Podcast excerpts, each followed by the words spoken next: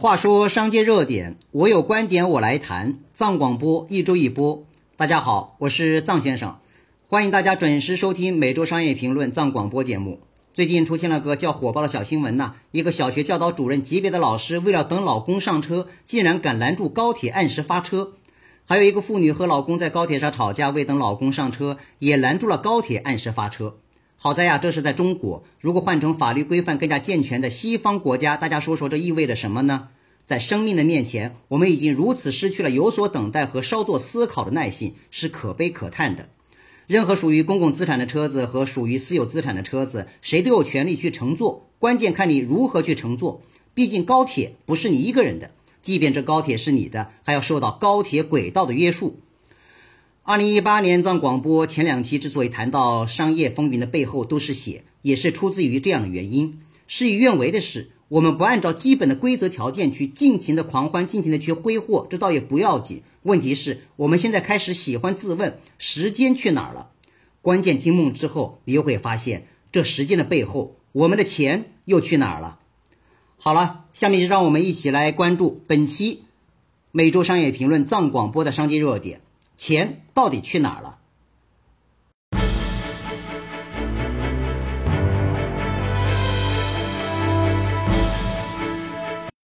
谈来谈去啊，大家估计更多想听到的是创业。二零一七年，创业型企业即便拥有资本力量的支撑，和往年相比，死亡率依然超高。这其中大多数是以共享概念、电子商务为主导的创业力量。谈谈这个创业型企业死亡率继续超高的问题，这也是绕不过去的事情。因为大家大多数只知道什么是大趋势，而不知道我们所乘坐的高铁到底是什么样的东西。知道高铁带来的高效便利，还有期待着高铁等人，恰恰高铁是不等人的。我们只要随便问一下周边的企业家、创业家朋友，去年的企业营收情况如何，到底赚了钱没有？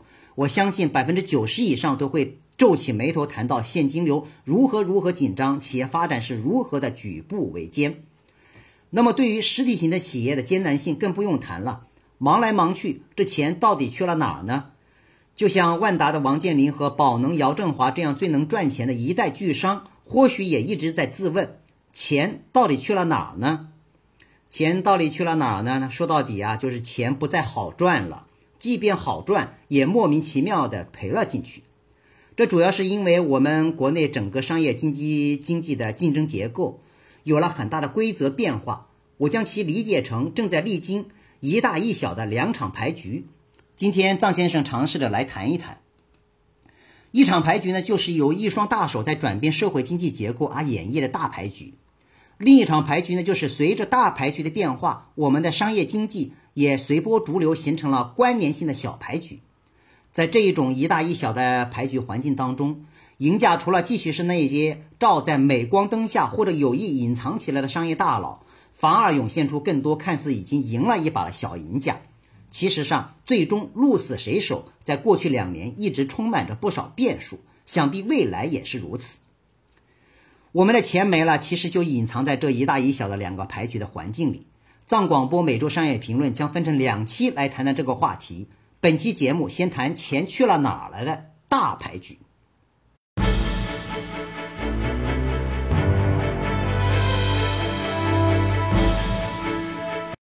话说商界热点，我有观点我来谈。藏广播一周一播，下面就来谈谈这个大牌局。上面说了，这和社会经济结构的改革有关。为什么谈这么大的话题？首先，我声明我不是经济学家和社会学家。从某一种意义上来讲，我是没有资格对此论道一二的。我只是通过汇通的手段和大家一起来提高看问题的视野，从而才能够发现问题的根源所在。视野的大与小，往往决定着我们企业家、创业家朋友们的经营格局的大与小，经营水平的大与小。以往大家都在谈橄榄型、金字塔型和哑铃型社会结构，后来又演绎出一个纺锤型社会结构的说法。橄榄大家是知道的，但是这个纺锤很多年轻人不一定见过，就是纺织用的那一种特有手工工具。纺锤也是两头小中间大的形状，和橄榄的形状差不多。按照经济学家和社会学家们的说法，各国的发展经验表明，中等收入者占大大多数的社会，即两头小中间大的橄榄型或纺锤型社会是比较稳定的社会，也是理想的现代化社会结构。与之相对的，则是传统的金字塔型结构，即少数人居于社会上层，中间呈过渡状，而下层却占很大比例的社会结构。不少学者们也认为，我国目前正处于金字塔型和防锤型或者橄榄型过渡的转型期。不过，我们要总结一下的是，现在正处于的这个过渡转型期，在形状上又像个什么东西呢？我的理解是，在中国物质极大丰富的现实当中，虽然我们还没有实现所谓的橄榄型或防锤型的社会结构改良目标，这个转型期倒像个棒槌型。什么是棒槌？很多人没有见过和使用过，就是我们上一代人在河边洗衣服用的那一种棒槌。这个锤不是铁锤的锤，是木字旁放一个追求的追，一头大一头小，手握着头小的那一端，用力一下，头大的那一端就会重重的砸在要锤洗的衣物上。一棒槌下去，啪的一下，衣物的泡沫和水渍就会四处的飞了起来。这就是过去小河边最为生动的生活景象。这个棒槌就有意思了。从社会阶层分布上来讲，橄榄型和防锤型，哪怕是哑铃型，还是可以分成核心富裕阶层、中产阶层及社会基础的中下阶层。但是这个棒槌型只有两个阶层，一个是可以用手握手那一端，代表着核心资产富裕阶层；另一端就是其他阶层都混杂在一起的形状。但是头小却决定着力量的大与小，指挥着头大的那一端。其实上，这个棒槌型结构最主要的一个阶层，就是我们曾经所说的中产阶层快速下落或消失。因为中产阶层除了固定的职业群体，还包括了大量的经营基础并不稳定的中小企业商业群体。看似一个个都像是中产阶层，但是在不同经济转型力量及消费力量有所变化的前提下。其经济实力的抗风险能力还是弱势的。从目前的经济结构上来看，国内的社会经济结构就是棒槌型的，已经不存在所谓的中产阶层。这就是我们中产阶层自以为然还是中产阶层，却已经感受不到中产阶层存在感的根源所在。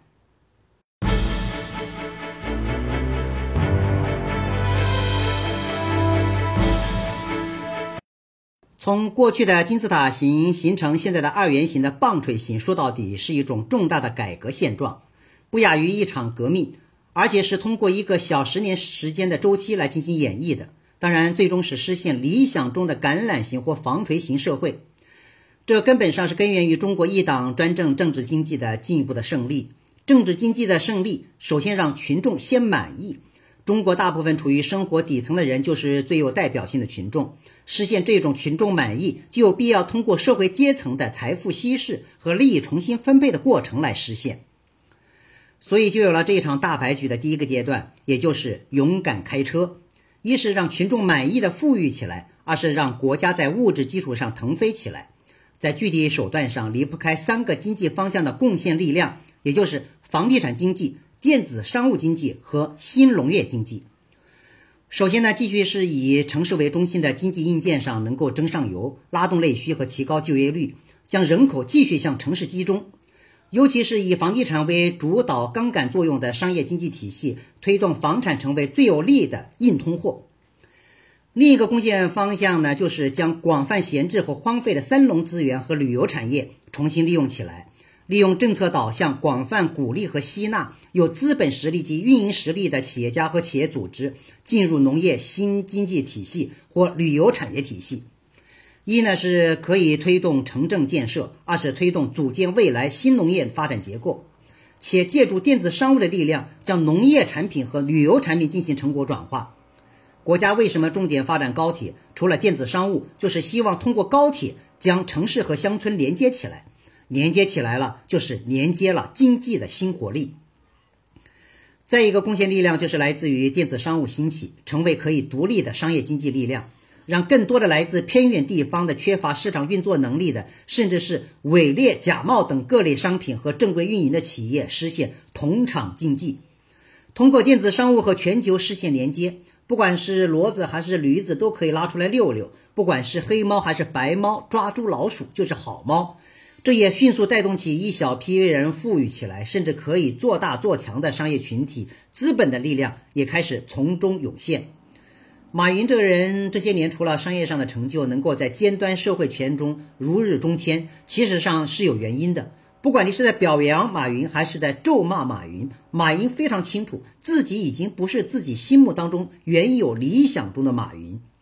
马云和他的阿里巴巴从这一阶段就已经开始预备性的扮演着一张小王牌，在国家资本资源和商品容量足够大的这种三种经济手段的勇敢开车，原有的中下人群逐渐拥有更多创造财富的机会，物质生活条件也得到了很大的改善，也逐渐将往往三十年的赚钱模式和秩序逐渐打乱了，随之而来的就是利益获取结构就有了变化。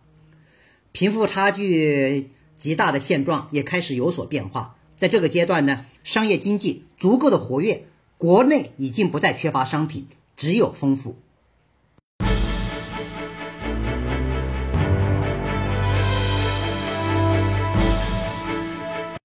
下面再谈谈这个棒槌型社会经济结构演绎的第二个阶段，也可以叫做刹车和破局。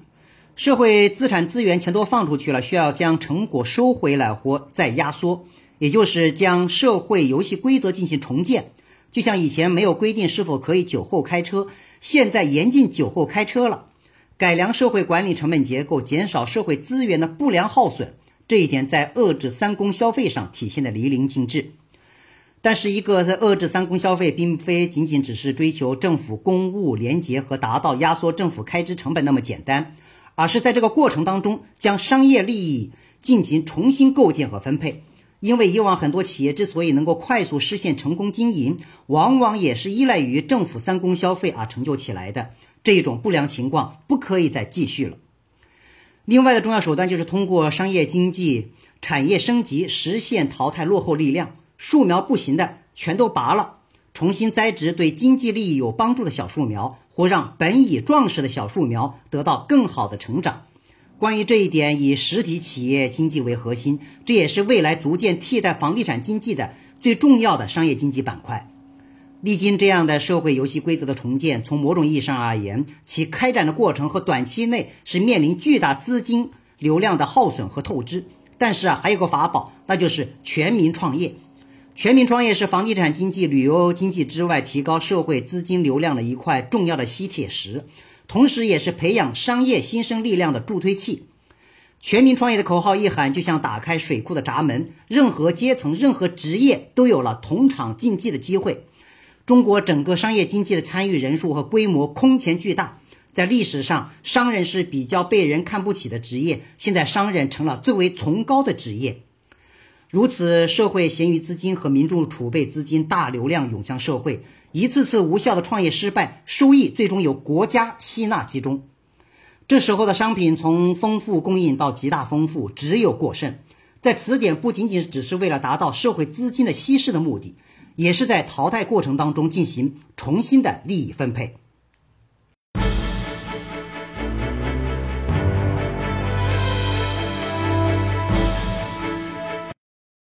话说商界热点，我有观点我来谈。藏广播一周一播。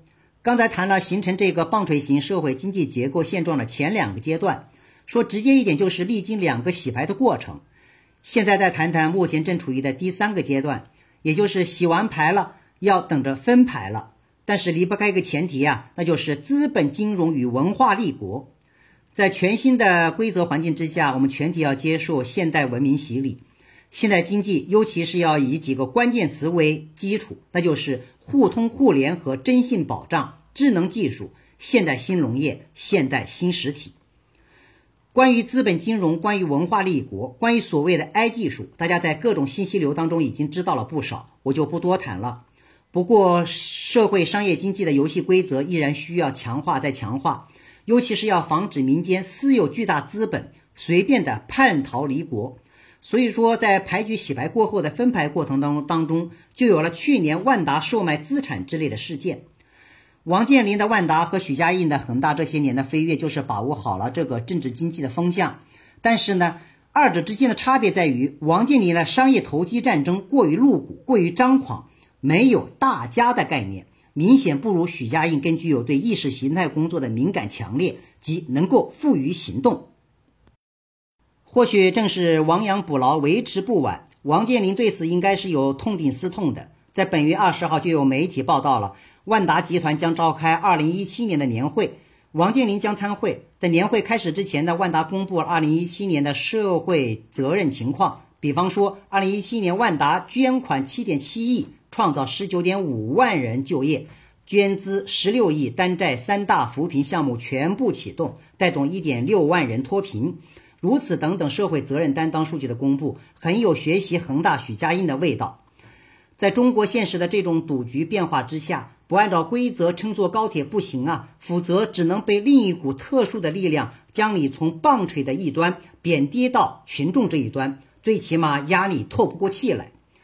这种棒槌型的社会经济结构现状逐渐向理想当中的橄榄型和防锤型方向转变，就像过往时代的文化大革命，只不过这一次背后主导力量做到了有能力控制这一切，即便还暗存其他的力量与其抗衡。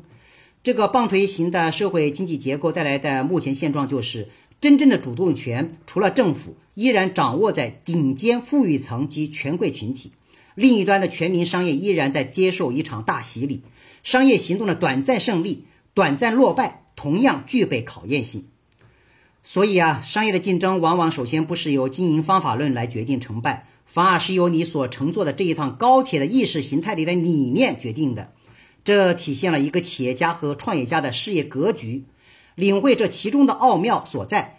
要不你就能够做到随波逐流，要不你就善于规避境地，懂得如何安分守己。就像任正非、马化腾这类的巨商人士，埋着头苦干自己的事；诸如马云和许家印，又如前者。有国有家才叫国家，大家小家都是家。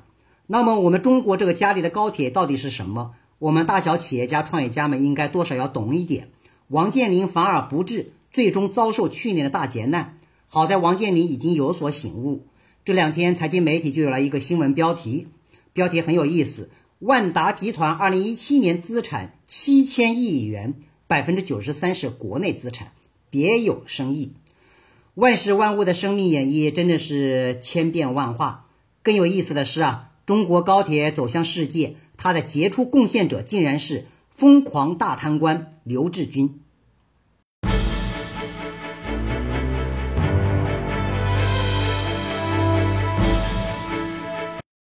话说商界热点，我有观点我来谈。藏广播一周一播，要让商品流通效率提高，要让商业行动能够成立，竞争成本必然是加大。不管是面对现实的棒槌型经济结构，还是面对未来的橄榄型或防锤型经济结构。我们国内商业世界所乘坐的就是这样的高铁。下期节目围绕钱去了哪儿，再谈一下另一场牌局。好了，这一期的每周商业评论藏广播节目暂且推送到这里，我是藏先生，下期再见。